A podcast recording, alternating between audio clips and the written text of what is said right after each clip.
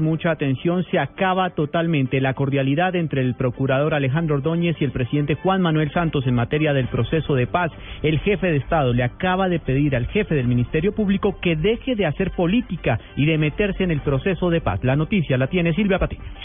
Pues uh, Juan Camilo, buenas tardes. Mire, fuertes declaraciones desde el presidente Juan Manuel Santos desde Cartagena. Esto en respuesta al procurador general Alejandro Ordóñez, quien se declaró esta mañana perplejo por lo que calificó la expulsión de los generales en retiro Oscar Naranjo y Jorge Enrique Mora Rangel de la mesa de diálogos.